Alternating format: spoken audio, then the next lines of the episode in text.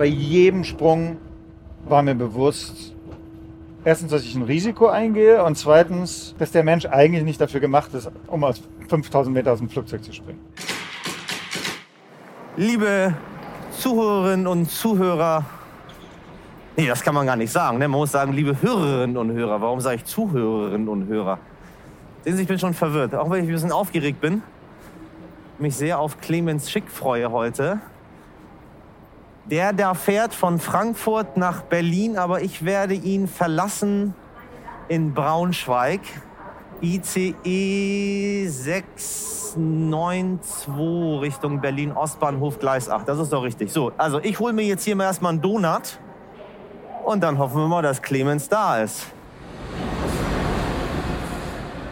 Heute unterwegs mit einem Mann, der es zu internationalem Weltruhm gebracht hat, weil er eine legendäre Rolle in einem James Bond-Film gespielt hat, nämlich als Bösewicht in Casino Royale. Und den Rest finden wir jetzt raus, zusammen mit Clemens Schick, meine Damen und Herren. Wohin fährst du? Nach Berlin. Um was zu machen? Nach Hause zu fahren. Nach Hause. Ich dachte, du wohnst auf einem Hof. Auch. Wie ist das so? Na, das war äh, eine, im Grunde genommen eine perfekte Fügung, dass ich vor anderthalb Jahren mir diesen, diesen kleiner Hof und gibt noch viel zu tun, äh, ganz im Nordosten der Uckermark gekauft habe. Und als dann der erste Lockdown kam, bin ich im Grunde genommen aufs Land rausgezogen und habe dann die ganzen Monate die dieses Jahr etwas ruhiger waren, auf dem Land verbracht und habe auf dem Land gearbeitet, an dem Haus gearbeitet. Das, ich wollte das auch gerne machen. Ich habe mich aber nicht getraut bisher. Was machen? Ja, so ein Hof.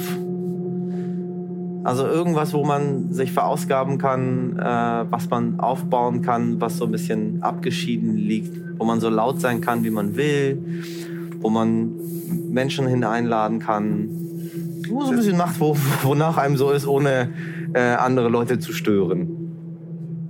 Ja, das ist echt irre, wenn ich da morgens aus dem Haus gehe. Ich habe einen Hund. Ähm, begegne ich da wirklich, also es ist echt wie so ein Märchen teilweise. Dann laufen Rehe vor dir über die Straße oder Füchse und äh, Fasanen und äh, also es ist, es ist echt es ist komplett irre. Anders als in Berlin, ne?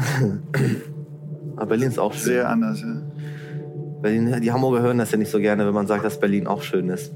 Aber Berlin. Hamburg hat einen Hafen. Ja, Berlin hat mich immer an Teheran erinnert. So dieses Hauptstadtfeeling, so große Straßen. Ja. Wenn wir so als Kinder da hingefahren sind, habe ich mir gesagt, das erinnert mich immer an irgendwas. Mein Vater meinte, das sieht doch aus wie in Teheran. Guck mal, die Straßen sind viel breiter als in Hamburg. Hier ist viel mehr los, hier gibt's Ministerien.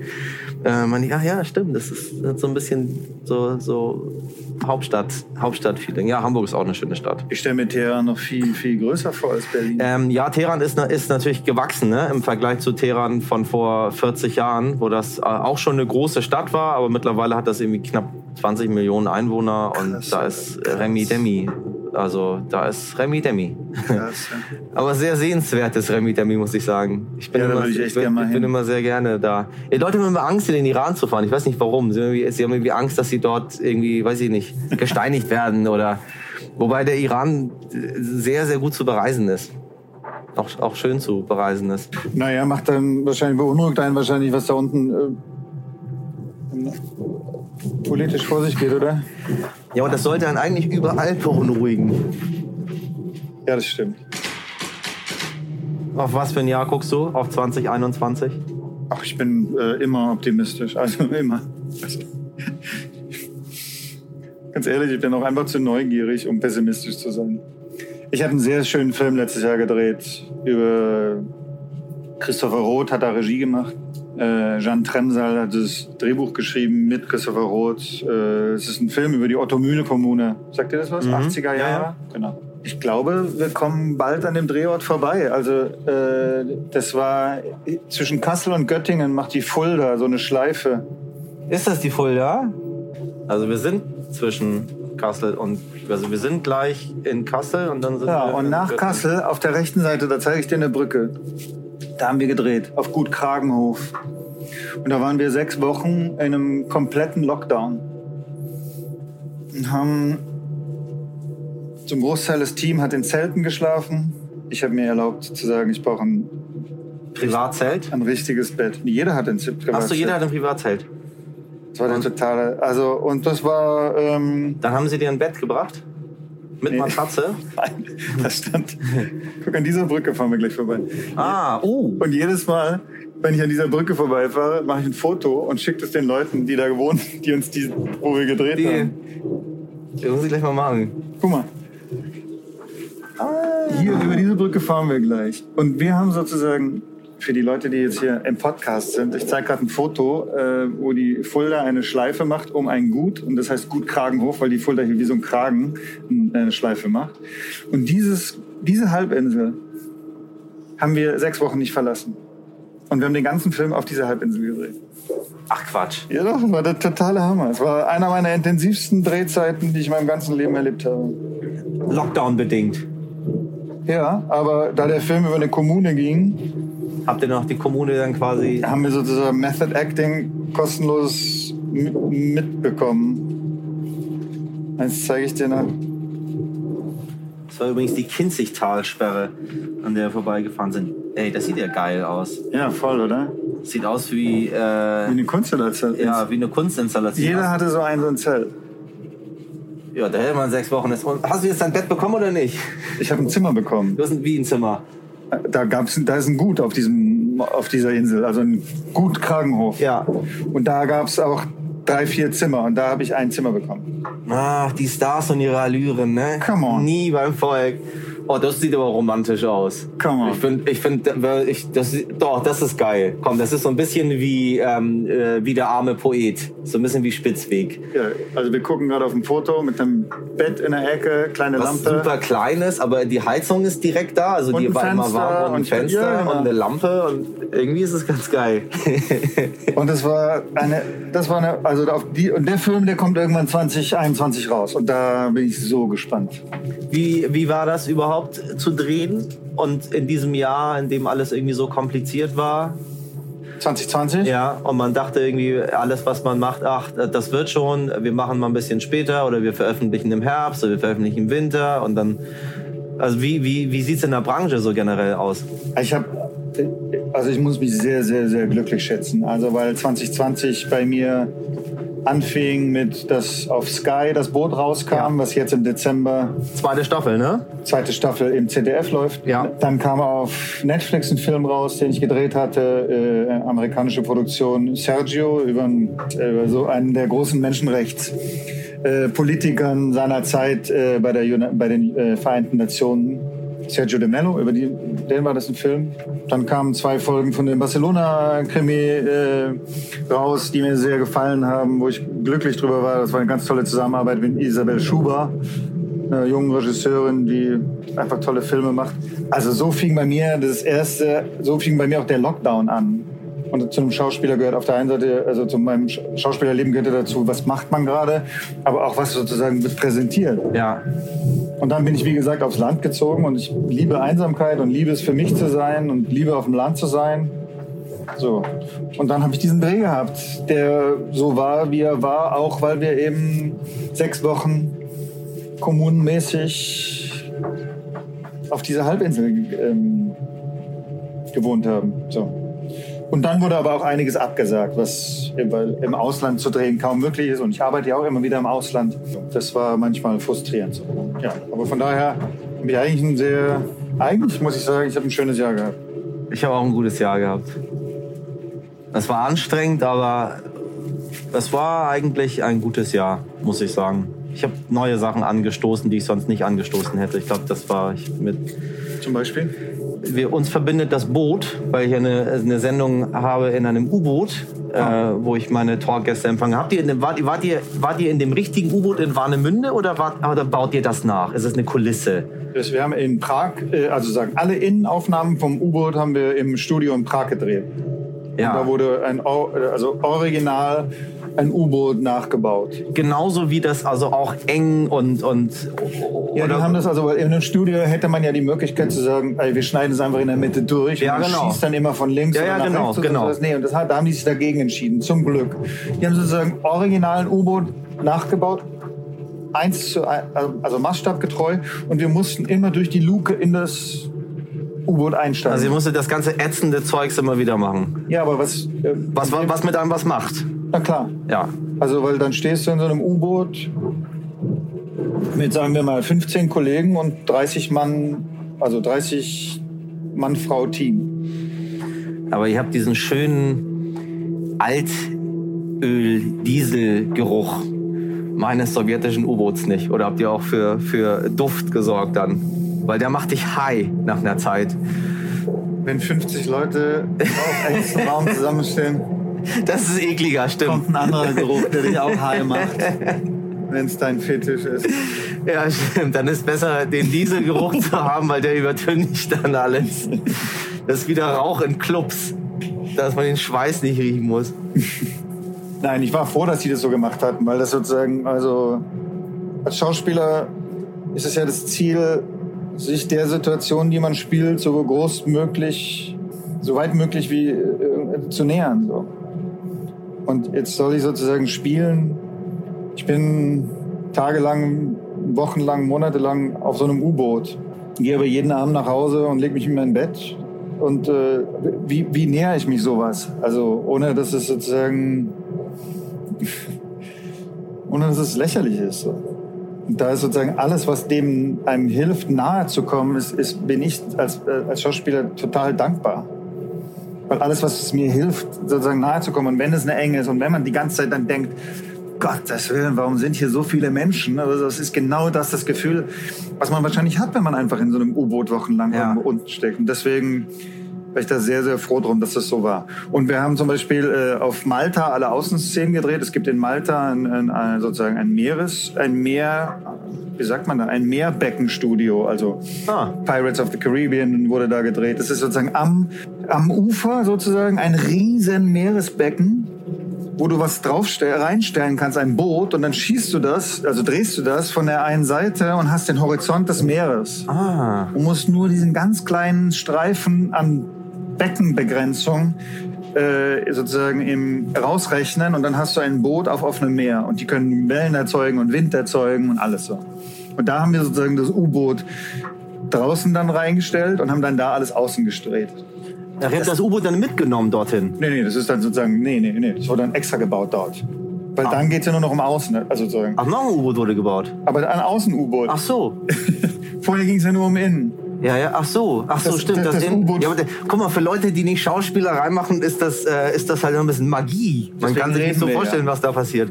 Und dann haben wir im Sommer, im August, im Juli oder im Juli, August, bei 38, 40 Grad draußen, in Winterklamotten. U-Boot nachgestellt.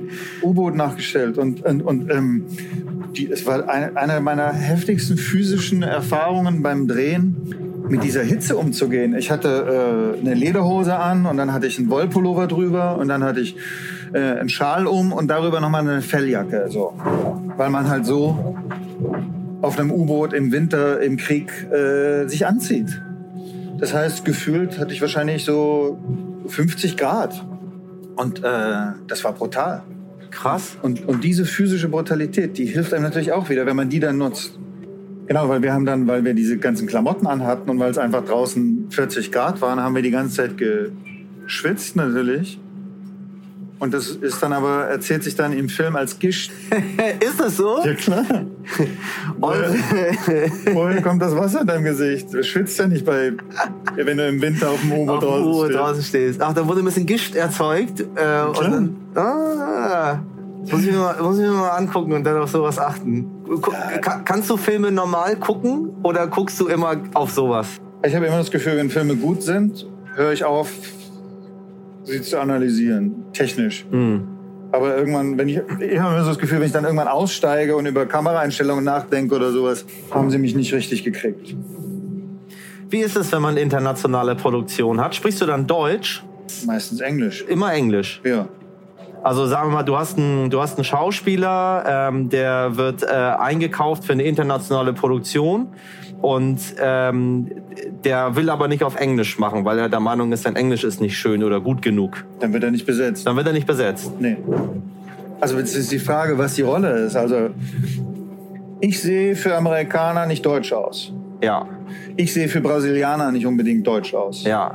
Das kann man noch weiter. Wir reden gerade über Typecast. Ähm, Äußerlichkeit hat was mit Codes zu tun, die bei bestimmten Leuten in anderen Kulturen andere Dinge auslösen als in anderen Ländern. Also ich meine, das klingt jetzt vielleicht etwas wirr, aber Ja, aber das, ich verstehe, verste- ich verstehe, was du meinst. ich unterrichte auch Schauspieler an der Schauspielschule, äh, Schauspielakademie in Ludwigsburg.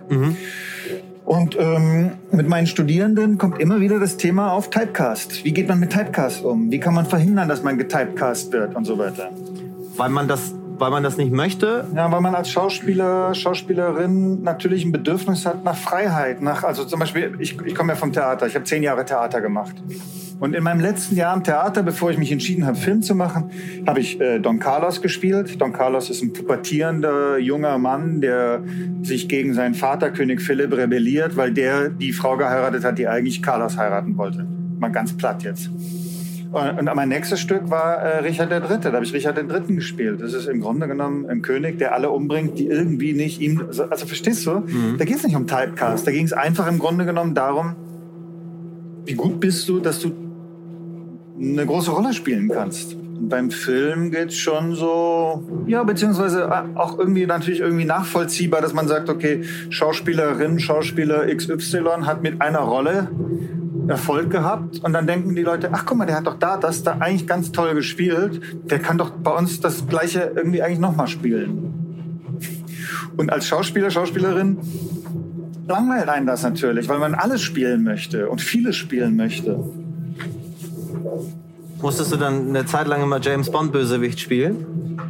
Na, man spielt nur einmal einen James Bond Bösewicht, deswegen musste ich nicht nochmal James Bond Bösewichte spielen. Ja, weil so in dem. Aber das war natürlich sozusagen in der Öffentlichkeit, war das meine erste massive Wahrnehmung, dass die Leute mich über ein Bösewicht, ist auch so ein unglaublich altmodisches Wort. Aber ein Also, schönes Wort. Ja, ja. Bösewicht. Also- er ist ein Bösewicht. ist ein schönes Wort. Wenn man drüber nachdenkt, ist es ein schönes Wort. total, aber es ist so. äh, Der Bösewicht. Wicht ist auch ein schönes Wort. In Fulda werden alle Züge wie geplant erreicht. Vergiss dein Foto nicht. Kommt das jetzt direkt in. ach guck mal, ich bin ganz total irritiert, weil ich normalerweise immer Sprinter fahre und jetzt gerade gedacht habe, warum hält er denn? Jetzt muss ich mal ganz kurz gucken. Als Banause. Fulda. Habe ich gerade einen Faden verloren? Nee. Nee, du hast über Bösewicht erzählt und dann hast du gesagt, dass. Äh, Naja, nee, aber ich meine, ja klar, sozusagen. Ich, ich wurde durch eine internationale Produktion, die viele Menschen kennen, und in der habe ich einen schlechten Charakter gespielt und so nehmen die Leute einen dann erstmal wahr. Und da habe ich dann versucht, mich auch von zu befreien, indem ich dann, man ist ja nicht komplett ausgeliefert, indem ich dann eben versucht habe, auch andere Rollen anzunehmen. Erinnerst du dich noch an die Diskussion, wo ein äh, türkeistämmiger Faust spielen sollte oder Faust gespielt hat und es zu Riesenproblemen kam. Faust kann nicht schwarz sein, Faust kann nicht aus der Türkei kommen. Ich glaube, das war in Berlin. Hm. Es gab, eine, es gab eine große, also es gab ja sowieso generell diese große Diskussion, was ist denn mit den, was ist mit diesen ganzen Rollen jetzt? Was ist denn mit den, mit den Migranten? Was ist mit Leuten, die sich mit, mit ich habe Abi über Faust geschrieben beispielsweise. Ich kenne mich in- und auswendig mit Faust 1 und 2 aus. So. Und ich kann mich auch total identifizieren mit einigen Figuren daraus. Und wenn ich Schauspieler geworden wäre, hätte ich sicher auch gerne mal Faust gespielt, weil ich mag Faust. Was ist deine Sicht dazu? Ich habe letztens eine Diskussion mit einem Kollegen gehabt, der hat eine Rolle angeboten bekommen in einem Kinofilm und sein, seine Rolle, sein Charakter hätte Migrations-Background gehabt. Oder hatte Background, äh, Migrations-Background aus Jugoslawien. So. Also es geht jetzt nicht um Hautfarbe, sondern aber um den, die Erfahrung einer, einer Flüchtlingsgeschichte. Mhm. Und dann hat der Kollege gesagt, ich habe das abgesagt, die Rolle, weil ich habe diesen Background nicht. Und dann haben wir uns gestritten, weil ich dann zu ihm gesagt habe, was bedeutet denn das? Das bedeutet, wir dürfen nur noch das spielen, was wir irgendwie auch erfahren haben. Eigentlich nicht, ne? Und auf der anderen Seite würde das für mich bedeuten, dass Leute jetzt zum Beispiel die Flüchtlingserfahrung haben, sollen die dann nur noch Rollen spielen, die, wo es um Flüchtlingserfahrung geht. Also im Grunde genommen, wenn wir über Typecast reden, wenn wir über das reden, was du jetzt ange angeschnitten hast, reden wir ja für mein Gefühl auch über Limitierung. Mhm. Was mich als Mensch, der die Freiheit liebt, immer einengt. Wir sind ja auch, also ich meine, natürlich, jeder soll Faust spielen. Jeder. Natürlich.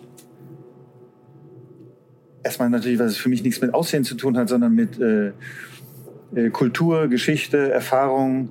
Kannst du Othello spielen? Ich habe da noch nicht drüber nachgedacht, deswegen denke ich jetzt das erste Mal darüber nach, ob ich Othello spielen kann. Und erstmal würde ich jetzt sagen, ja klar, ich müsste mich dann damit beschäftigen, was bedeutet das auf, auf also was erlebt die Figur? Wie kann ich das abstrahieren? Und wie kann ich dieses Abstrakt dann für mich zugänglich machen? Aber ich kann Othello nicht spielen als ein ähm, POC-Charakter.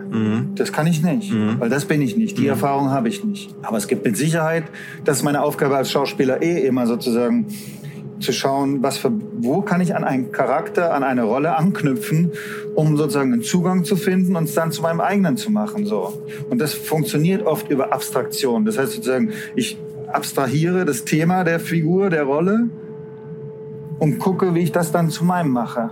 Ich habe mit einer Schauspielerin gesprochen vor einigen Wochen. Äh, die hat in Sarajevo gespielt, dort studiert und dann hat sie erzählt, was sie dort gespielt hat. Sie hatte dann irgendwie äh, Lady Macbeth hatte sie gespielt und sie, sie hatte ganz groß, sie hatte so klassische Rollen und dann nach dem äh, Jugoslawienkrieg sind die nach Deutschland übergesiedelt. Dann ist sie nach Berlin und äh, wollte dann ganz normal weiterspielen und dann wurde sie besetzt als äh, Prostituierte, also alles was so was so dem Russland-Klischee, vor allem auch geil, dem Russland-Klischee von jemandem, der aus Bosnien-Herzegowina kommt. Äh, und dann hat sie gesagt, dann hat sie, sie hatte gar keine Wahl, weil sie hatte ja nichts, als sie hierher kam. Und dann hat sie erstmal, und dann dachte sie sich so, ich bin so, ich bin, es, es macht mich immer noch so betroffen, wenn ich darüber nachdenke, weil als sie das so erzählte, ihre Tochter stand neben mir und dann meinte sie, und dann habe ich die großen Rollen in Sarajevo am Theater gespielt und plötzlich war ich eine Nutte mit, mit dickem Lippenstift und sollte sowas spielen. Und die Tochter guckte dann und meinte, Mama, jetzt, hast du, jetzt machst du das ja aber nicht mehr. Jetzt hast du doch gezeigt, was du drauf hast und du hast dich dem widersetzt. Und das hat mich aber trotzdem so ein bisschen traurig gemacht, dass da jemand kommt und wir erstmal denken, ja, das sieht so ein bisschen osteuropäisch raus. Nutte. Ja, der Mann sieht aus, wäre aus dem Orient, Terrorist. Das ist schon so ein bisschen traurig. Ich habe mit einem anderen Kollegen gerade gesprochen. Ähm, er hat eine Rolle bekommen als Migrant oder irgendwie sowas in die Richtung. Und dann hat er vorgesprochen und dann hat der äh, Regisseur gesagt, super, genauso haben wir uns das vorgestellt, passt. Aber könntest du bitte schlechtes Deutsch sprechen? Und er meinte so, hä, was soll ich machen? Ja, schlechtes Deutsch. So wie Migranten halt so schlechtes Deutsch sprechen. Ich meinte so, aber ich spreche kein schlechtes Deutsch. Ich weiß gar nicht, wie schlechtes Deutsch zu sprechen ist. Ich spreche halt Deutsch. So, dann müsstet ihr jemanden besetzen, der tatsächlich kein Deutsch kann, aber ich kann das nicht. Und ich möchte das auch gar nicht, weil warum sollen immer Migranten schlechtes Deutsch sprechen? Und da finde ich, ist noch eine ganze Menge, ist noch eine ganze Menge zu tun. Weil klar, irgendwie finden wir uns da. Also ich wünsche, dass alle deine Sicht hätten. Ich, natürlich würde ich einen Othello lieber sehen oder auch gerne mal einen Othello sehen, der sagt, ich bin weiß äh, und ich versuche die Rolle zu abstrahieren. Ich glaube, es hätte Herrn Shakespeare auch gefallen.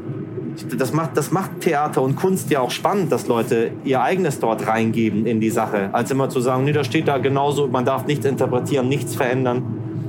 Aber irgendwie sehe ich da ein Problem in unserer Gesellschaft drin. Naja, gut, aber ich meine, Liebe Zuhörerinnen und Zuhörer, Sie sehen es leider gerade nicht, aber es fühlt sich so an, als äh, würde unser Zug auf sehr vielen Höhenmetern gerade durch den Himalaya fahren, weil es so neblig und kalt und weiß draußen wurde. Deswegen ich mal kurz irritiert. Ja, sag. man darf das nicht zu, zu negativ, also ja gut, aber so bin ich. Ich versuche die Sachen positiv zu nehmen. So, ich meine, dann ist es unsere Aufgabe, äh, äh, äh, für Offenheit zu sorgen und sozusagen mit Klischees zu sprechen und sozusagen. Und das ist eine mühselige Arbeit, aber dazu sind wir da. Deswegen und ich glaube, es macht keinen Sinn aus dem Vorwurf heraus, dass der andere nicht offen genug ist, sich sozusagen zu agieren, sondern Ja. weil äh, Verbohrtheit gibt's überall. Also äh, das ist einfach, ein, das ist einfach so. Und nicht nur in konservativen oder in rechten oder äh, Nee, nee, das ist, Sondern das das ist ein allgemeines, das ist eine allgemeine bei, äh, Eigenschaft der Menschen. ja. Und ähm, dann ist dann dann ist das halt unsere Aufgabe äh, äh, in, in, in täglicher mühseliger Arbeit sozusagen, was zu unternehmen, dass Leute vielleicht anders denken, freier denken. Vielleicht solltest du Othello spielen. Tja, wenn du es inszenierst, echt schön, ne? es ist wunderschön draußen. Ja. Wenn man drin ist, ist es schön. Ich hätte jetzt keinen Bock, da draußen durch diesen Wald, durch den Pinienwald zu laufen. Fährst du viel Bahn? Ja. Ich mag Bahnfahren tatsächlich sehr. Mehr als Fliegen zum Beispiel? Ja, viel mehr. Also ich versuche auch wirklich bewusst, äh, was heißt bewusst, das klingt schon wieder so blöd, meine Herren. Äh, ich, ich fliege in Deutschland nicht. Das ist meiner Meinung nach kompletter Wahnsinn. Also, Was, wenn es nicht anders geht? ja, wenn es nicht anders geht, dann geht es nicht anders. Aber ich rede ja gerade darüber, sozusagen, was ich versuche. So. Und, äh, ich bin jetzt gerade sehr viel zwischen Frankfurt und Berlin oder wenn ich zwischen München und Berlin oder so, dann schätze ich diese, also ich bin ein Fan von Sprintern, weil ich, man dann einfach durch, durchfährt und nicht ständig anhält, aber ich finde vier, fünf Stunden eine wunderbare Zeit, um sich zu beschäftigen, was zu arbeiten, was zu lesen, rauszugucken, die schöne Natur. Genieße ich mehr als an einem Flughafen äh, einzuchecken, auszuziehen, Taschen leer zu machen, da eine Stunde rumzusitzen, dann wieder dahin, dann dahin, dann wieder eine Stunde rumzusitzen und so. so.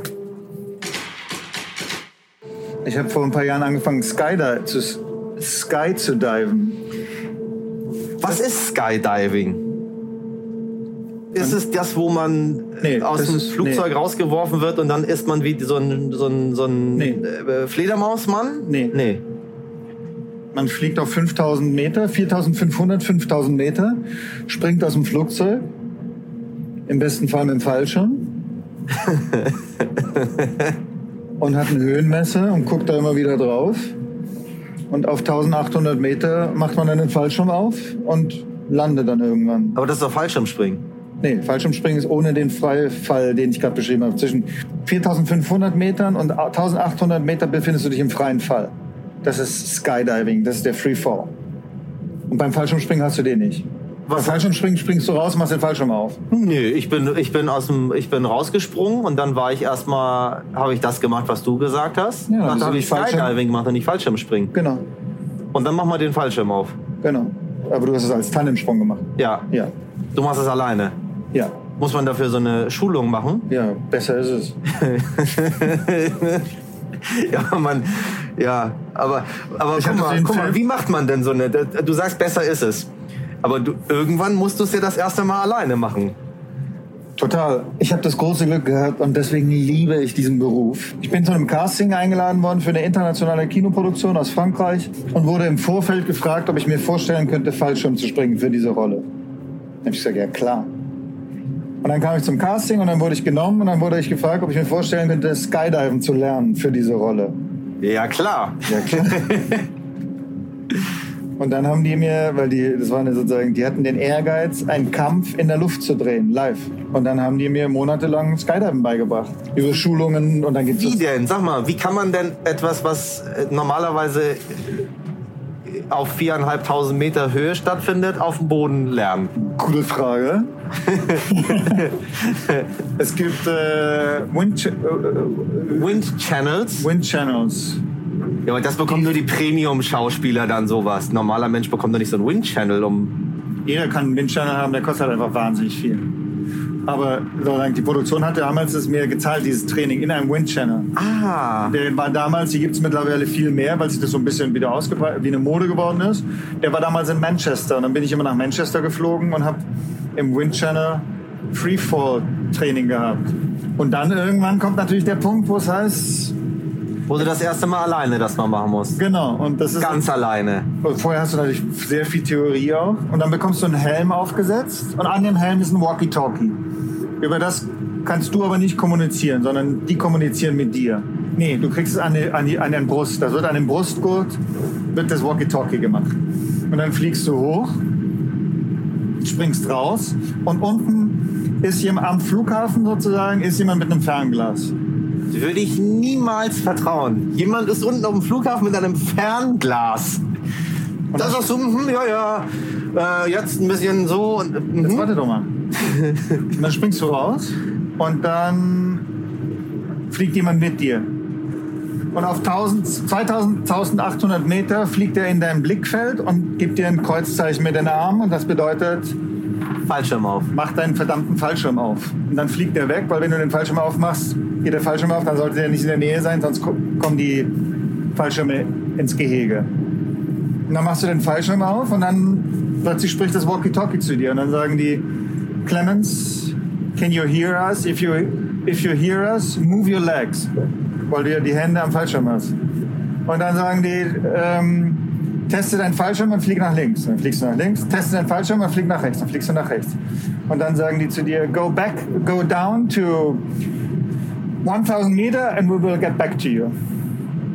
Und dann fliegst du runter auf 1000 Meter und auf 1000 Meter heißt es dann, Clemens, can you hear us? If you can hear us, move your legs. Dann bewegst du deine Füße. Check your parachute. Fly to the left, fly to the right. Go down to 500 Meter and we will get back to you. Und dann begleiten die dich sozusagen. Und das machst du so fünf Flüge, machst du das. Fünf Sprünge. Und dann heißt auch fünf Meter und dann weißt du auch immer sozusagen, wo du hinfliegen musst. Je nach Windrichtung zum Flugfeld oder zur Landefläche. Und dann ab 300 Meter und dann kommt die kritische Phase, weil dann heißt sozusagen, dann musst du sozusagen in die Landung gehen und man hat eigentlich ab einem gewissen Punkt, so 10, 15 Meter über der Erde, hat man eigentlich, weil man ist ziemlich schnell, hat man einen Reflex zu bremsen und das darf man nicht. Weil wenn du dann bremst, dann faltet sich der Fallschirm zusammen und dann Und dann fällst du äh, trotzdem noch aus 15 Meter Höhe Genau. runter. So. Und dann so sagen, ist. dann gehst du in die Landung und dann heißen die, don't break, don't break, don't break, don't break. Und dann wirklich so ganz kurz bevor du die Erde berührst, heißt die. Und dann, und dann darfst du bremsen und dann musst du mit aller Kraft in die Bremsung gehen. Wie war es beim, beim ersten Mal alleine? Die Hölle. Aber ganz ehrlich, also sozusagen, ich habe immer, immer, ich habe jetzt 100 Sprünge oder sowas gemacht. Und bei jedem Sprung war mir bewusst, erstens, dass ich ein Risiko eingehe und zweitens, dass der Mensch eigentlich nicht dafür gemacht ist, um aus 5000 Meter aus dem Flugzeug zu springen. Aber es ist auf der anderen Seite, es ist so schön. Es ist so unfassbar schön da oben. Und da oben ist einfach erstmal sehr leise. Da ist natürlich nichts. Und je nachdem, wo man springt, ich bin viel in Frankreich gesprungen, ich bin aber auch in Spanien gesprungen. Ich habe schon Sprünge gemacht, wo du dann aufs Meer rausfliegst, rausspringst und dann ans Land Oh fliegst. Gott. Niemals in meinem ganzen Leben machen. Aufs Meer raus und dann aufs Land. Und dann fliegst du zurück. Ja, ja, also ich kann mir das schon. Aber guck mal, deswegen fliege ich mit dem Flugzeug. Dann habe ich das safe, guck ein bisschen aus dem Fenster raus, gib ein paar Erdnüsse. Ja, und ich bin immer im Flugzeug und denke, wann kann ich rausspringen?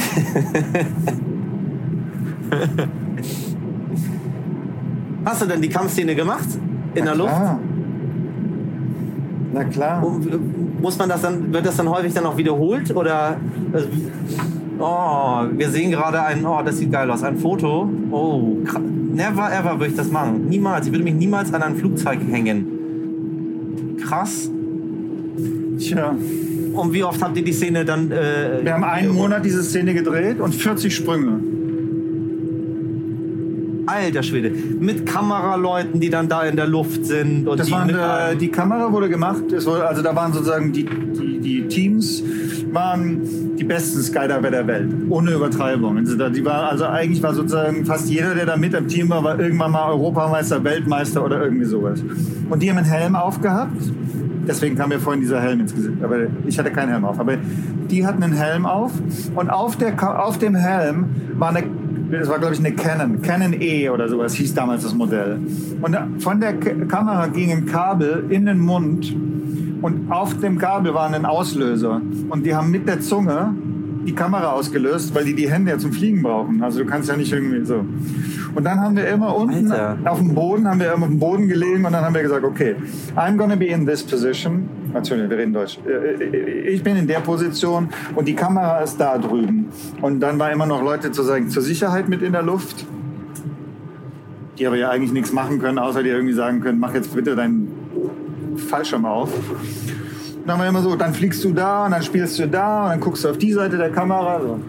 Das heißt, man saß dann immer oben in dieser kleinen Propellermaschine und dann ging die Tür auf und hast dich hingesetzt und dann war es nicht immer nur, okay, wie lande ich äh, und überlebe ich das Ganze, sondern danach auch immer natürlich die Frage, wie spiele ich jetzt gleich die Szene? Und das war echt, ja, Und wie viel Zeit hast du dann immer gehabt, um die, um die jeweilige Szene zu zwei, spielen? drei Minuten. Zwei, drei Minuten. Ja. Und dann sofort wieder hoch oder dann eine kleine Pause? Nee, man macht, nee, nee, du schaffst körperlich, auch als Anfänger, schaffst du nicht mehr als vier Sprünge am Tag. Du bist fix und fertig. Physisch fix und fertig. Weil das so auf Adrenalin, der Höhenunterschied, Ja, stimmt, der der Höhenunterschied. psychische Stress. Also ich meine, Krass. ich war ja im Grunde genommen immer noch totaler Anfänger. Und dann am 20. Sprung bin, ich, äh, bin ich, bin ich äh, in eine Windböe geraten auf drei Meter Höhe, kurz vor der Landung. Und dann habe ich äh, falsch reagiert und bin aus drei Meter Höhe sozusagen aufgeknallt auf den Boden. Und dann kam ich ins Krankenhaus und dann haben die das Bein untersucht und dann haben die gesagt, das ist eine Muskelverletzung. Und dann habe ich am nächsten Tag weitergedreht und hatte wahnsinnige Schmerzen bei meinem Bein. Habe dann immer mein Bein versucht locker zu machen, das zu massieren. Und immer wenn ich kurz vor der Landung war, wusste ich, es tut gleich wieder so wahnsinnig weh. Und dann war ich einen Monat später auf dem Filmfest in München und habe immer noch gehumpelt. Und dann hat ein Freund zu mir gesagt, warum humpelst du? Und ich habe gesagt, ja, ich habe eine Muskelverletzung vom Skydiven. Dann hat er gesagt, wurde das denn geröntgt? Da habe ich gesagt, nee, die haben das damals manuell gecheckt und haben gesagt, das ist eine Muskelverletzung. Der kannte viele Leute in München, dann war ich eine Stunde später beim MRT und dann haben die festgestellt, dass mein Wadenbein gebrochen war. Nein. Das heißt, ich habe 15 Sprünge oder so Mit gebrochenem Wadenbein. mit gebrochenem Wadenbein und habe immer versucht, durch Massage diesen Schmerz irgendwie zu lindern. Scheint sich ja gelohnt zu haben, rückblickend, aber. Hätte man es rein theoretisch auch in diesem Windkanal drehen können? Nee, das Problem war, ich und der Kollege, die den Kampf gespielt haben, wir waren nie gemeinsam in der Luft. Das war zu gefährlich, weil wir beide sozusagen noch nicht erfahren genug waren. Das heißt, die haben immer erst mich gedreht und dann den Kollegen. Und dann haben die aber den Wunsch gehabt, dass die uns auch beide sozusagen gemeinsam filmen können. Und dann sind wir nach Paris gegangen und haben da in einem Wind Channel einen Green Screen, Green Screen etabliert. Für die, die jetzt nicht so Film ähm, Versiert. versiert sind, äh, wenn man sozusagen äh, vor einem Greenscreen etwas dreht, kann man danach mit äh, äh, computermäßig alles reinrechnen, was man haben möchte. Und dann haben die uns beide ganz nah zusammen gedreht, wie wir kämpfen. Und das haben sie dann in die Szene eingebaut. Und weil der Zuschauer mittlerweile so sensibilisiert ist und gemerkt hat, dass wir eigentlich immer in der Luft waren, aber in diesen kurzen Momenten nicht, weil du, na, also wenn du in 4000 Meter mit 200 Stundenkilometern sozusagen durch die Luft fliegst, macht das was mit deiner Haut im Gesicht.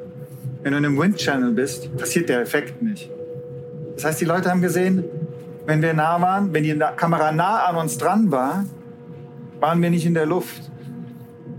Und dann kam nach der Premiere in Paris jemand zu mir und hat gesagt, Herr Schick, könnten Sie sich vorstellen, jemals wirklich aus dem Flugzeug zu springen?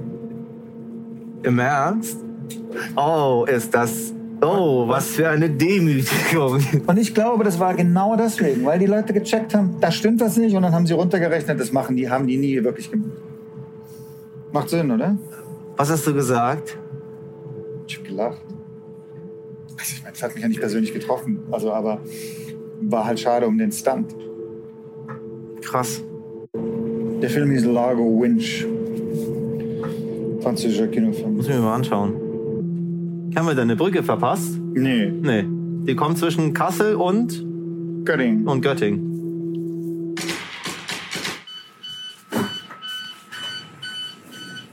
Huch, jetzt ist niemand mehr. Jetzt könnten wir den Zug kapern. Jetzt ist niemand im. im Guck mal, das dürfte man in einem Flugzeug nicht machen. Würde ich ja Hallo. auch mal. Hallo. Oh. Alter. Das habe ich noch nie gesehen. Hast du das schon mal gesehen, ja? Einen schwarzen Zugführer? Habe ich noch nie gesehen. Krass. Finde ich gut. Ich habe neulich eine, eine, eine Pilotin gehabt. Fand ich auch super aufregend. Ich war total aufgeregt. Ich dachte mir, warum bist du nicht so aufgeregt? Aber weil, weil, man, weil man das nicht so oft sieht. Und dann ist, äh, geht im, in meinem Kopf jetzt dann im Meeting mir so, oh, krass. Aber es ist völlig, völlig wurscht. Äh, Alle Menschen funktionieren um und bei ähnlich. Man müsste das viel häufiger sehen und viel mehr, dann wär, würde man auch überhaupt nicht drüber reden. Überhaupt nicht mehr drüber reden. Das wäre, weil es völlig normal wäre und wir könnten uns anderen Dingen widmen.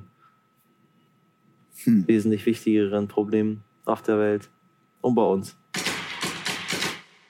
Hast du so Traumziele? Wenn ich, also das klingt jetzt so, aber wenn ich zum Beispiel so eine Rolle spiele wie in diesem Otto Mühl-Film oder so, dann, dann ist das für mich ein Traum. Weil bei der Produktion so viel zusammenkam und ich das Gefühl hatte, ich werfe meine ganzen Sicherheitsnetze, die ich mir in meinem Leben auch aufgebaut habe als Schauspieler, habe ich in der Produktion zum Beispiel alle über Bord geschmissen und habe mich frei gefühlt wie schon lange nicht mehr in meinem Beruf. Das, ist- das ist dann ein Traum. Das Erlebnis, was ich da dann fühle, das ist ein Traum. Und dann sehne ich mich nach, nach diesen Gefühlen wieder so. Oder wenn ich dann auf meinem Hof bin, in der Einsamkeit oder alleine mit mir, da, da, da komme ich schon einem Traum so sehr nahe. So. Aber ich, ich habe eigentlich immer versucht, ein, äh, ein Leben zu leben, was dem entspricht, was ich, mir- also wie ich es mir vorstelle. Also jetzt gerade sehne ich mich nach, mal wieder nach einer äh, äh, Reise oder nach, nach einem fernen Land mal wieder so, einer anderen Kultur, anderer Luft, Hitze. Das klingt gerade so, aber weil du jetzt halt fragst, so, also wenn ich mir, wenn, ja, ich sehne mich gerade nach, nach, nach, ja, eigentlich nach Leichtigkeit so. Und dann denke ich auch mal so an Reisen und so mal abtauchen so. Aber ich, ich funktioniere nicht so, dass ich sozusagen äh, von etwas träume, was irgendwo liegt, wo ich gerade nicht bin, sondern ich suche eigentlich immer die. äh, Ich suche das, ich suche, dass ich sozusagen das, was ich habe, darin äh, Erfüllung finde. Ist äh, super sympathisch, aber auch super schwer, ne? Also muss man auch können. Können, glaube ich, viele einfach nicht. Vielleicht, weil sie nicht wissen, was sie wollen. Wusstest du es schon immer, Was? was du willst? Da will ich jetzt sagen, ich weiß bis heute nicht, was ich will. Aber Machst aber einen anderen Eindruck. Du bist wusste- sehr in die ruhen. Du, du, Ich du wusste, als- beruhigst mich total. das ist gut. Ich wusste, als, Zwölfjähr als Zwölfjähriger wollte ich zum Zirkus. Also Artist werden. Und wenn ich manchmal so zurückdenke oder mein Leben angucke, dann denke ich, eigentlich bin ich genau da gelandet. Aber wieder in ein bisschen Abstraktion, dann sozusagen so. Aber oft, wenn ich morgens ans Set komme und dann stehen da die ganzen Wohnwegen und dann ist da ein Catering und dann stehen alle um dieses Catering rum und trinken Kaffee oder so, denke ich so, ist eigentlich wie so ein Zirkus, Zirkusleben, wo man dann wieder auch in Wohnwegen und dann, also ich meine, da penne ich nicht, aber so. Ich, vorhin, ich bin vorhin zum Flug, äh, zum äh, Bahnhof gefahren worden von dem Fahrer von der Produktion, wo ich gerade arbeite, und dann äh, hat, haben wir darüber geredet, dass unser Berufsleben jeden Tag anders aussieht. Es gibt keinen Tag, an dem unser Berufsleben gleich ist. Und wenn du davon redest, was ein Traum ist, dann ist das ein Traum von mir. Dass ich sozusagen, es gibt eigentlich keinen Tag in meinem Leben, beruflich zumindest, der sich wirklich gleicht. Ist eigentlich immer anders. Die Szenen sind anders, die ich spielen muss. Die Kolleginnen und Kollegen, denen ich begegne, sind meistens andere. Äh, wo ich drehe, wo ich spiele, ist anders. Jetzt in meinem Fall habe ich relativ früh schon angefangen, auch internationaler zu arbeiten. Das heißt, ich habe Oh. Dein, oh Gott, die Brücke. Oh Gott. Die Brücke. Also er ist schon ein guter Schauspieler. Sie sehen das jetzt hier gerade nicht, aber das äh, hätte man auch sagen können, er ist, er ist in der Rolle jetzt. Er ist in der Rolle des, des äh, nerdigen Fotografen oder des zwölfjährigen Jungen, der rausguckt aus dem Fenster. Und jetzt sitzt er dort, jetzt macht er seine Hand ganz kess in die Hüfte und, und wartet auf seine Brücke. Ja, man könnte auch sagen Psycho. Nee, Psycho ist anders. Okay. nein, nein, nein, nein, nein. Ich habe dann für die Produktion habe ich das immer gefilmt, wenn ich hier vorbeigefahren bin. Ja. äh, weil wir da in so einem Chat waren miteinander dann habe ich denen immer geschickt, hallo, bin wieder hier. Und dann haben die immer gesagt, wie schaffst du das immer genau in diesem Moment zu filmen? Dann habe ich denen gesagt, ihr wisst ja nicht, dass ich da eine Dreiviertelstunde lang filme und dann halt den Moment rausschneide. Äh, zwischen Kassel und Göttingen. Was ist 11 Uhr, 12 Uhr, 15 Uhr in Göttingen? Je nachdem, auf welcher Seite. Wenn man von Kassel nach Göttingen auf der linken Seite. Hier, da. Hast du sie gefilmt? Jetzt fotografiert? Jetzt, oh Gott, jetzt habe ich sie verpasst. Das war sie. Das war die Brücke. Ja, wo waren wir gerade bei? Ja. Jeder Tag, jeder Tag ist anders. Produktion. Das ist natürlich auch eine Herausforderung, also weil es in dem Sinne kein. Weil es keine richtige Struktur Naja, und jetzt gerade zum Beispiel so in so einem Jahr, wir als Schauspieler, Schauspielerinnen, wir sind freischaffend. Aber wir sind immer in einem Abhängigkeitsverhältnis vertraglich, wenn wir arbeiten. Das heißt, wenn ich an einem Theater bin, werde ich für die Zeit der Produktion oder wenn ich in einem Festvertrag bin, werde ich sozusagen angestellt. Wenn ich bei einem Film bin, werde ich für die Zeit, die ich drehe, oder für den Tag, den ich drehe, oder für die zwei Tage, oder vier Tage, oder 20 Tage, oder 30 Tage, werde ich angestellt. Und wenn der Dreh vorbei ist, oder das Theaterstück, bin ich wieder freischaffend. Das heißt, wir sind in so einer ganz komischen Zwischensituation, was gerade auch ein Problem ist, weil äh, zum Beispiel jetzt in, äh, in äh, die, die Maßnahmen der Regierung, die getroffen werden, um Kleinunternehmer, Solo-Selbstständige etc. zu unterstützen, Ja. greifen für uns nicht, weil Ja. wir sozusagen kein, wir passen auf weder, wir sind sozusagen nur auf eine Art und Weise zwischen den Stühlen. Ja. Ich persönlich, ich habe mir jetzt genau das gesucht, eigentlich sozusagen diese Herausforderung. Nicht jetzt, dass mich der Staat nicht unterstützt. Ich habe zum Beispiel auch keinen Anspruch auf Arbeitslosengeld. Ich habe ich hab in meinem Leben schon sehr viel gearbeitet und auch teilweise gut verdient. Und äh, ich habe keinen Arbeits Anspruch auf Arbeitslosengeld 1. Weil ich eine bestimmte, du musst, um Arbeitslosengeld 1 beanspruchen zu können, musst du in zwei Jahren eine bestimmte Anzahl an Arbeitstagen erfüllt haben. Ich glaube, das sind 180. Das ist für uns Schauspieler aber oft nicht der Fall. Wir arbeiten da nicht 180 Tage. Und wenn wir 180 Tage gearbeitet hätten, würden wir kein Arbeitslosengeld 1 beantragen müssen. Ich habe das erste Mal jetzt in diesem Jahr, weil ich nicht wusste, wie sich das Jahr entwickelt, habe ich gedacht, habe ich mich mit diesem Thema Arbeitslosengeld mal beschäftigt, um zu gucken, was, wie wäre da eigentlich meine Absicherung.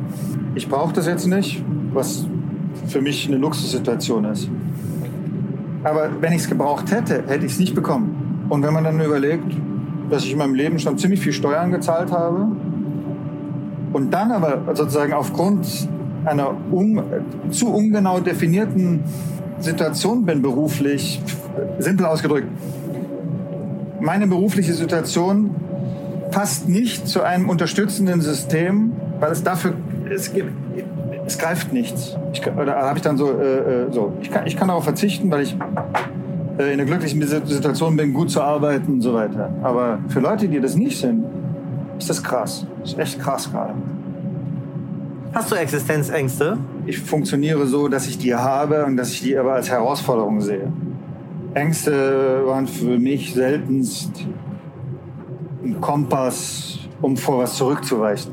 Ja, ich meine, die Leute denken ja, ach, die Schauspieler, dann auch noch die, die international spielen, die auch in Hollywood spielen und so. Also, ich, wenn jetzt George Clooney fragen würde, du George, hast du Existenzängste, dann würde er sagen, nein. Bin ich mir nicht sicher. Der hat für 87 Milliarden seine Alkoholfirma da verkauft. Also muss er schon sehr viel ausgeben. Hat George finanzielle Probleme? Weißt du da mehr als ich? Wenn man Existenzängste nur auf Finanzielles reduziert, hat er die mit Sicherheit nicht. Aber Existenzängste können ja auch sich anders resultieren als aus finanziellen Gründen. Das stimmt. Meinst du, George hat Angst, nicht keine Rolle mehr zu bekommen? Kennst, kennt ihr euch überhaupt, du und George, dass wir über ihn reden? Weiß mir ja nicht, wen ihr so alle kennt. Ich kenne ihn nicht persönlich. Ich bin mir ganz sicher, dass äh, das unabhängig davon ist, wie gut es einem geht im Leben, aber Probleme sind immer relativ. Und klar beschäftigen wir beide, die wir in einem ICE sitzen und den Luxus haben, uns zu unterhalten zu können und dabei aufgenommen zu werden. Und irgendwann denken wir, dass Leute das interessieren könnte, was wir hier reden, sind wir alleine deswegen schon in einer Luxussituation. Absolut. Und viele Probleme, die ich habe in meinem Leben, sind absolute Luxusprobleme. Aber das ist immer eine Frage der Relation. Also ich meine, ob ich jetzt zu meinem Nachbar gucke und mich vergleiche, macht eine andere Relation aus, wie wenn ich nach in ein anderes Land auf dieser Welt gucke oder nach äh, also so also aber ich finde es ist immer gesund global zu denken und sich global in ein Verhältnis zu setzen und ich versuche immer irgendwie also ähm, ein sehr altmodisches Wort Demut ist für mich ein ziemlich wichtiges Wort Demut ist das Wichtigste, was es Ja. gibt. In meinen Augen ist Demut das Wichtigste, was es gibt. Ja, finde ich auch. Und für mich resultiert es aus dem Gefühl heraus, alleine, dass ich den Luxus habe, darüber nachdenken zu können, was ich aus meinem Leben mache. Daraus resultiert für mich eine Verantwortung, und zwar eine ziemlich große. Indem ich alles aus meinem Leben mache, was ich nur machen kann. Weil es so wahnsinnig viele Menschen auf dieser Welt gibt, die diesen Luxus nicht haben. Und denen gegenüber habe ich eine Verantwortung. Das klingt jetzt wahnsinnig hochtrabend. Ja, aber die nimmst du ja auch wahr. Du engagierst dich ja auch sehr viel. Stichwort Human Rights Watch. Also es ist ja nicht so, dass du, dass du jetzt jemand bist, der äh, in seinem goldenen Elfenbeinturm sitzt und sagt, ja, es ist ganz wichtig, demütig zu sein, man muss ganz viel tun und dann äh, macht er aber gar nichts. Also finde, ich das kann man schon sagen, wenn man sich, äh, man, man kann es auch sagen, wenn man in seinem Elfenbeinturm sitzt, aber ich finde, wenn man sich noch engagiert dazu, äh, kann man das, muss man das auch sagen. Ich finde das, finde das sehr wichtig, dass du dir auch, dass du dir die Zeit nimmst und dass du, dass du das Engagement auch hast, dich einzusetzen für ganz vieles. Das ist auch Luxus, dass wir das machen können. Aber letztendlich kann das jeder machen und es sollte auch jeder machen. Also sich für andere Leute einsetzen, die schwächer sind als man selbst, ist auch eine Frage der Relation. Man soll sich ja nicht irgendwie als, äh, keine Ahnung, Mensch, der ganz, ganz, ganz wenig hat, jetzt generös zeigen und äh, versuchen, keine Ahnung, die Lufthansa zu retten. Nee, aber jemand, der in deiner Nähe ist, der in, in dein Verhältnis reinpasst, wo du sagst, da ist das, was ich geben kann, eine ganze Menge. Das sollten alle Menschen schon tun. Und tun ja auch viele. Ja, das ärgert mich, dass wir das nicht so in der Form abbilden, weil es sich immer so anhört, als würden wir in einer ganz, ganz fiesen, schlimmen, furchtbaren Gesellschaft leben, die durchsät ist von Hass und Menschenverachtung und Gewalt und Rassismus und Sexismus und was auch immer. Aber wir zeigen die anderen Dinge nicht. Also sorry, ne? Ich weiß nicht, ich, dieser, ich, ich habe ich hab so ein Radar dafür entwickelt, ohne das zu wollen. Aber das ist, war für mich wie ein Blitz eben gerade, als ich gesehen habe, dass der Zugführer schwarz ist. Das habe ich noch nie gesehen in meinem ganzen Leben nicht. Das ist immer der, der Typ, der äh, dich im Speisewaggon bedient. Der ist schwarz. Oder der mit dem Brezelwagen in der Gegend rum. Der ist schwarz. Der Zugführer ist schwarz. Das war für mich so ein, so ein, das war so ein, so ein Energieschub, wo ich dachte so, ah, kr- krass, so. Und dann denkst du dir, warum soll das auch nicht so sein? Weil es halt nicht so oft so ist. Und über die ganzen Sachen berichten wir nicht. Du, positive Nachrichten geben keine Klicks auf Facebook. Kannst du dir angucken. Ist so. Ist so. Leider ist das so. Und am Ende des Tages wollen die Leute Reichweite und sie wollen Klicks und äh, äh, weil das ihnen auch Sichtbarkeit gibt natürlich. Was nützt dir ein Posting, wo du was, äh, was Positives schreibst und äh, es bekommt zwei Klicks und unten steht, es hat fast niemand erreicht. Leider. Wir können über ganz viele super, super tolle Sachen berichten. Weil ich glaube, dass die Grundstimmung, die wir berichten, nicht ganz so ist, wie sie dargestellt wird. Korrigiere mich gerne, wenn du das anders siehst. Aber ich glaube nicht, dass wir in einer furchtbaren, schlimmen Gesellschaft leben. Ja, wie könnte man es hinkriegen, dass mehr über positive Dinge gesprochen wird?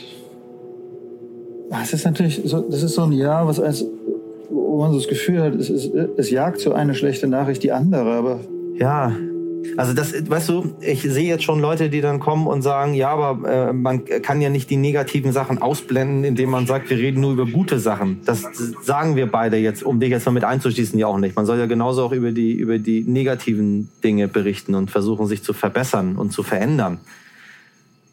Aber ich habe das Gefühl, dass wir manchmal echt, dass es Überhand genommen hat. Also wenn du dir die Nachrichten angeguckt hast, sah das ja so aus, als wäre irgendwie die Gesamtbevölkerung Corona-Leugner. Alle würden auf den Straßen jetzt marodierende Banden in der Gegend rumlaufen und, äh, äh, und sich gegen die Maßnahmen stellen. Aber die überwältigende Mehrheit trägt ganz brav die Maske und macht auch bei den ganzen Sachen mit. Ich, hab, ich finde, es ist, dieses Gleichgewicht ist ein bisschen verloren gegangen. Ich habe noch keine Lösung dafür, wie man das wieder dahin bekommt, dass tatsächlich auch das abgebildet wird, was, was die Stimmung ist. Ja, im täglichen. Man kann es im, also ich versuche das im täglichen zu praktizieren, freundlich zu sein, höflich zu sein. Das ist krass, dass man das, dass man da aktiv drüber nachdenken muss. Aber ich mache das auch, obwohl das selbstverständlich sein sollte.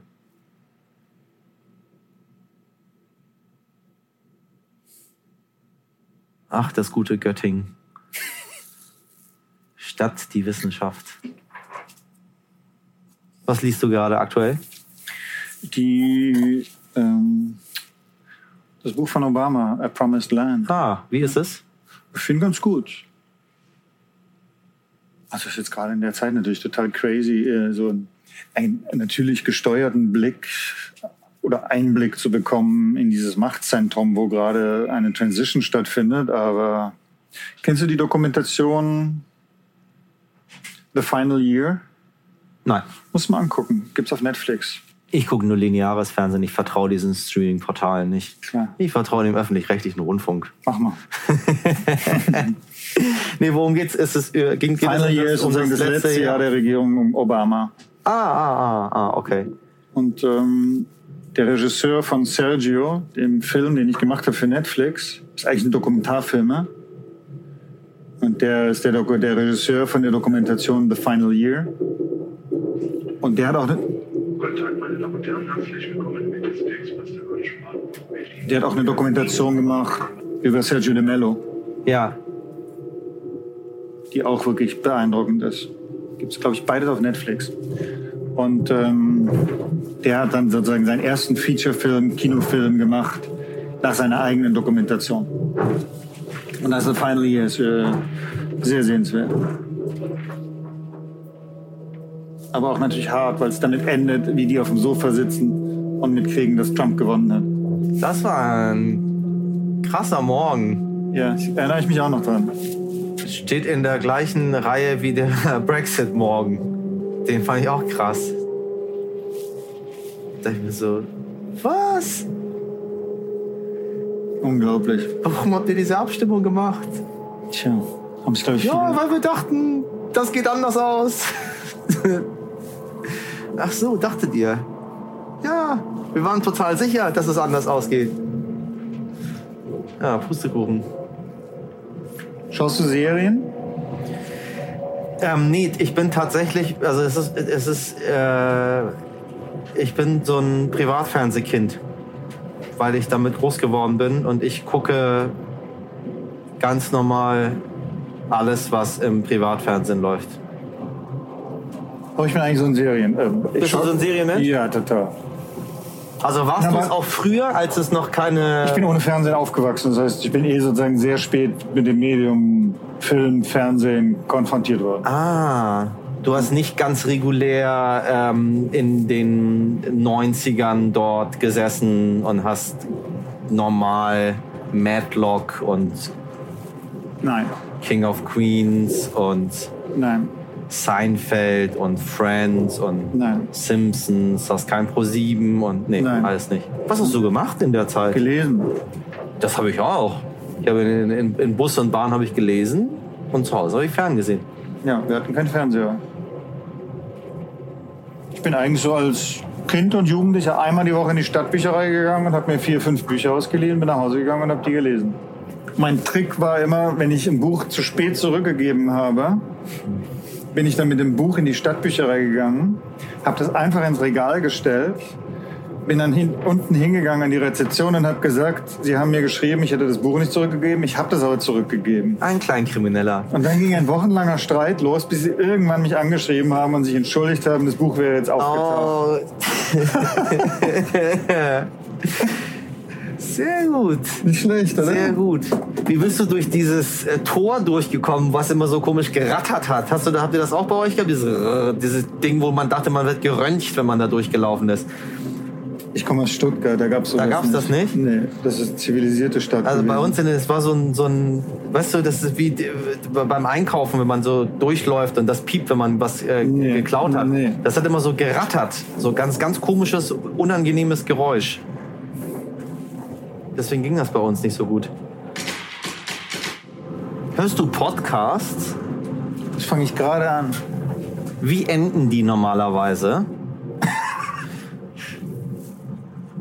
mit so einem ganz langen Schweigen und dann irgendwann ist es einfach zu Ende. Das ist wie diese ganzen äh, äh, Online-Sachen, die man jetzt macht, diese ganzen Zoom-Konferenzen und so, die haben ja auch irgendwie kein, kein Ende. Weißt du, die Deutschen haben was ganz Wunderbares, das haben andere Völker nicht. Wenn sie gehen wollen oder wenn was zu Ende ist, klopfen sie sich mit beiden Händen auf, äh, auf die Oberschenkel, dann sagen sie so. Und dann stehen sie auf, so, das war's. Und dann gehen sie. So, und das würde ich mir wünschen, dass man das irgendwie für, für Zoom-Konferenzen oder für Podcasts oder so auch einfach so ein deutsches, so, weil Clemens war nett. Du könntest jetzt sagen, Clemens, ich danke dir total für dieses Gespräch und ich könnte mich jetzt noch stundenlang mit dir weiter unterhalten, aber ja, wir fahren jetzt gerade in den Bahnhof in Braunschweig ein. Weil das, das Zuhörer ja, ja, der Zuhörer weiß würde nicht sehen. Ja dass wir gerade überhaupt nicht in Braunschweig reinfahren, sondern in Hildesheim und dass wir eigentlich eine ja. Stunde Zeit hätten. Und dann hätte der Zuhörer, ja, keine Ahnung, dann hätte wir beide oder der Zuhörer einen Konflikt. Dann entlassen wir sie in einen äh, Sheikh Abdullahi-Konflikt und hören uns dann vielleicht wieder. Ich weiß es nicht. Machen Sie es gut, wo immer Sie auch sind. Meine Damen und Herren, herzlichen Dank fürs Zuhören und dabei sein. In der nächsten Folge begrüße ich den Schauspieler Christian Berkel. So, und jetzt fragen Sie sich sicher, und falls nicht, dann tun Sie das bitte jetzt. Geht es überhaupt in Corona-Zeiten Bahn zu fahren, einen Podcast aufzuzeichnen und so weiter und so weiter? Ja, natürlich geht das. Äh, es gibt ein paar Regeln. Wenn man sich an die hält, dann kann man ganz einfach von A nach B kommen. Wir tragen natürlich wie alle andere unsere Mund-Nasen-Bedeckung. Wir halten unsere anderthalb Meter Abstand zueinander, waschen uns brav unsere Hände. Wir machen all das, worum man uns bittet, um diese Pandemie weiter einzudämmen. Sie können das auch machen und dann können Sie ziemlich easy und sicher mit der Bahn fahren. Und wenn Sie weitere Informationen dazu haben möchten, finden Sie die unter bahn.de/corona. Und wenn Sie ein Thema besonders interessiert hat, schauen Sie doch mal in unsere Show Notes. Dort finden Sie viele weitere Informationen zu unserer heutigen Folge. Meine Damen und Herren, ein wichtiger Hinweis für Sie an dieser Stelle. Ich bitte Sie inständig darum, unseren Podcast zu abonnieren und weiter zu empfehlen und in 14 Tagen in unsere nächste Folge hineinzuhören. Wenn Sie das nicht tun, bin ich meinen Job sehr schnell los und das wäre sehr, sehr schade für alle Beteiligten. Ansonsten habe ich Sie alle sehr gern. Bis zum nächsten Mal.